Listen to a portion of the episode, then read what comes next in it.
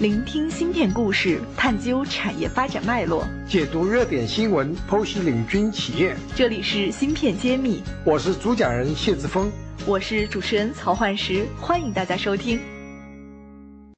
新年新气象，继芯片揭秘后，茄子会知识解密团队再次重磅出击，全新打造免费税法栏目“税眼看新闻”，这里有最专业的新政解读，最前沿的税法要闻。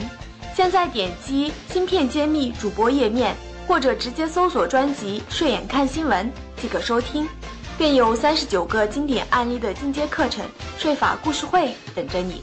想了解更多，请添加文中客服微信号入税法专属社群。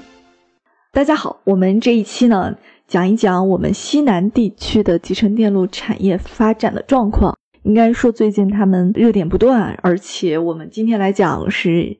谢老师呢？前段时间刚好受邀参加了二零一八年四川半导体产业发展大会。那么，我们请他从亲历者的角度来讲一讲，他观察到了四川有哪些好玩的东西，给我们听友们做一些分享。好的，我们在上个月底十月底呢去了四川成都开了这样一个大会，让我学到很多东西。因为我觉得我是蛮了解四川成都地区，我也常去。但是这次去呢，让我有得到了一些新的信息。首先呢，我看在这个发展大会上介绍，去年军事电子装备整体实力啊，全国排第一位。我们知道中国各地有很多军工相关的产业基地，但是四川是排第一，这是我第一次知道。另外呢，四川设计企业的收入啊，全国排第六。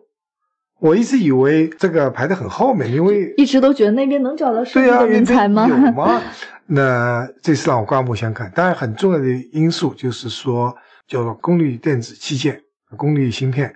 那么四川这边有个很有名的大学叫成都科技大学，成成电，成呃电子科技大学。他们一般叫自己叫电子科技大学。这叫电子科大，一般就有两个学校，一个是西安的西电，还有一个是。成都的沉淀，他们这方面的人才优势、技术优势是非常非常强大的。那么，经过啊这么几年的努力的话，在成都附近有大量的好的企业啊落户。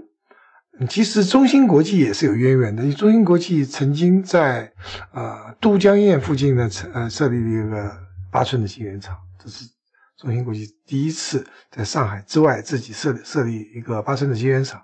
那么后来是这个 Fab 厂是转给了啊 TI，所以今天叫呃 TI 成都制造中心。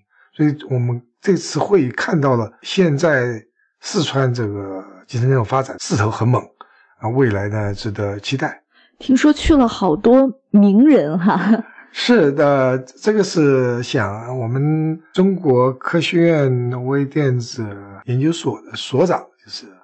叶田春叶所呢亲自去做了主题演讲，那么当然也有一些渊源，他本身就是四川人，那么他在那边是回老家，在那边为老家招商引资的，所以见了我们都说，哎呀，真高兴啊！那么多各路英雄豪杰都到我们嗯老家来，这一起来参与这样的一个盛举。让我们老家蓬荜生辉。我说叶硕什么时候变得那么谦虚来邀请我们？其实，其实叶硕是非常成功的、非常有影响力的这个业界的大咖。那么这一次在成都的姿态非常低，感谢大家参与四川的半导体产业的发展。然后我也看了一下，基本上有非常多的公司在很早年的时候就已经落定了四川，就入了川，比如说是。二零零三年，Intel 就进了四川，然后面呢，微软、IBM、戴尔、华为、人保、富士康，甚至像做的我们计算机的中科曙光服务器的这些，他们都已经在四川进行了产业基地和研发中心，或者是布局了一些自己的某个产品线，所以这个也是让我们能实现肖老师最开始说的这个产业的数据的一个很大的一个基础吧。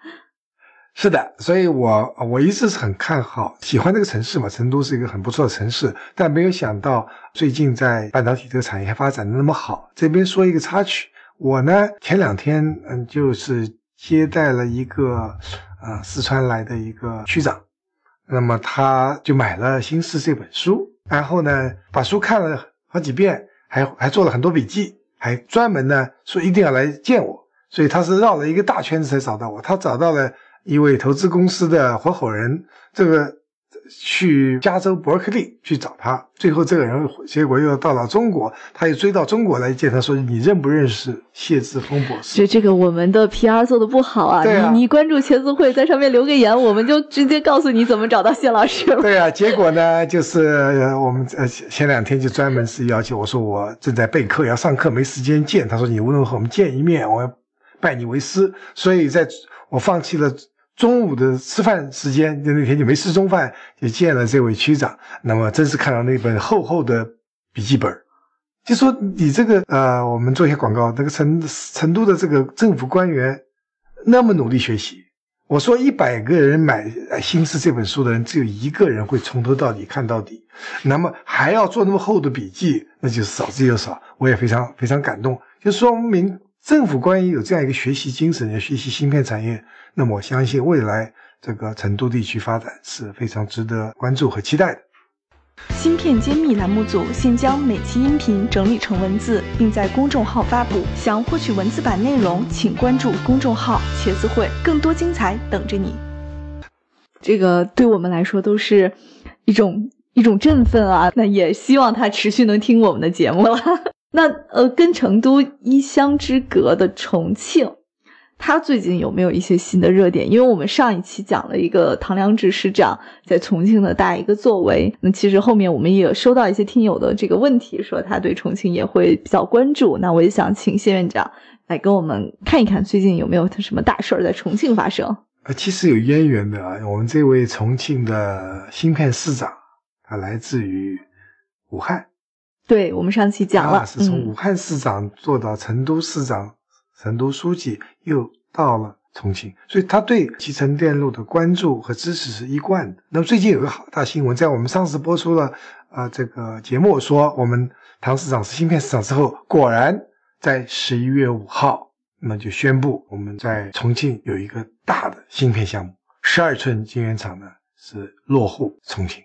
那么这个背后的这个公司名字说出来啊，这如雷贯耳。这个是在中国历史上啊，是大家是非常非常知名的啊。但是在芯片行业，它不是那么著名知名，就是华润集团，就是华润在半导体行业的公司，那叫华润半导体。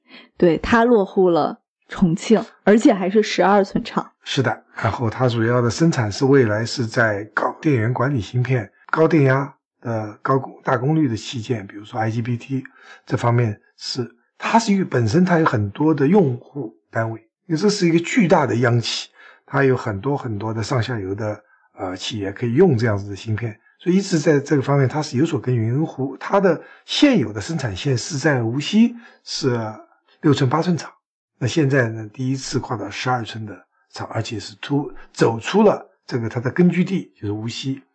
而到了大重庆啊直辖市来做这个事情，所以也是让我们觉得华润的多元经营已经开始在微电子方面要发力了。那么这边我们也期待看到华润微电子有更大的发展，在全国布局的情况下，呃，能够在西南部能够崛起，而西南部有了四川，有了这个重庆，那么在会辐射到全国去。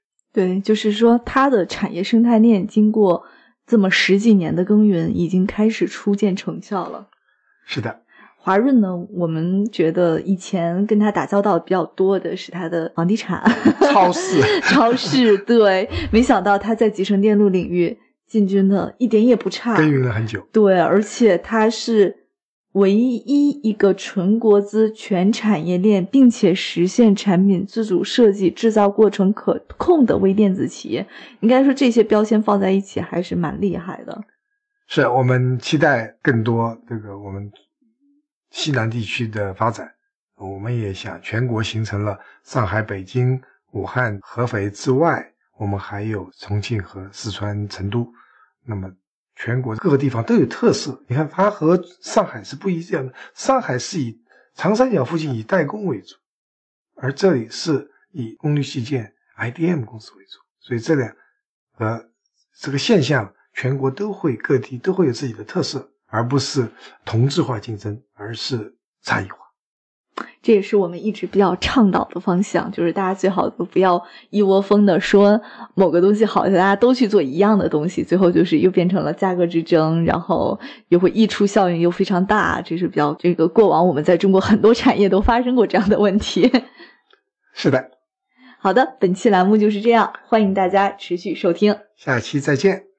感谢大家收听《芯片揭秘》，更多精彩内容请关注公众号“茄子会”。我是谢志峰，我在芯片揭秘等着你。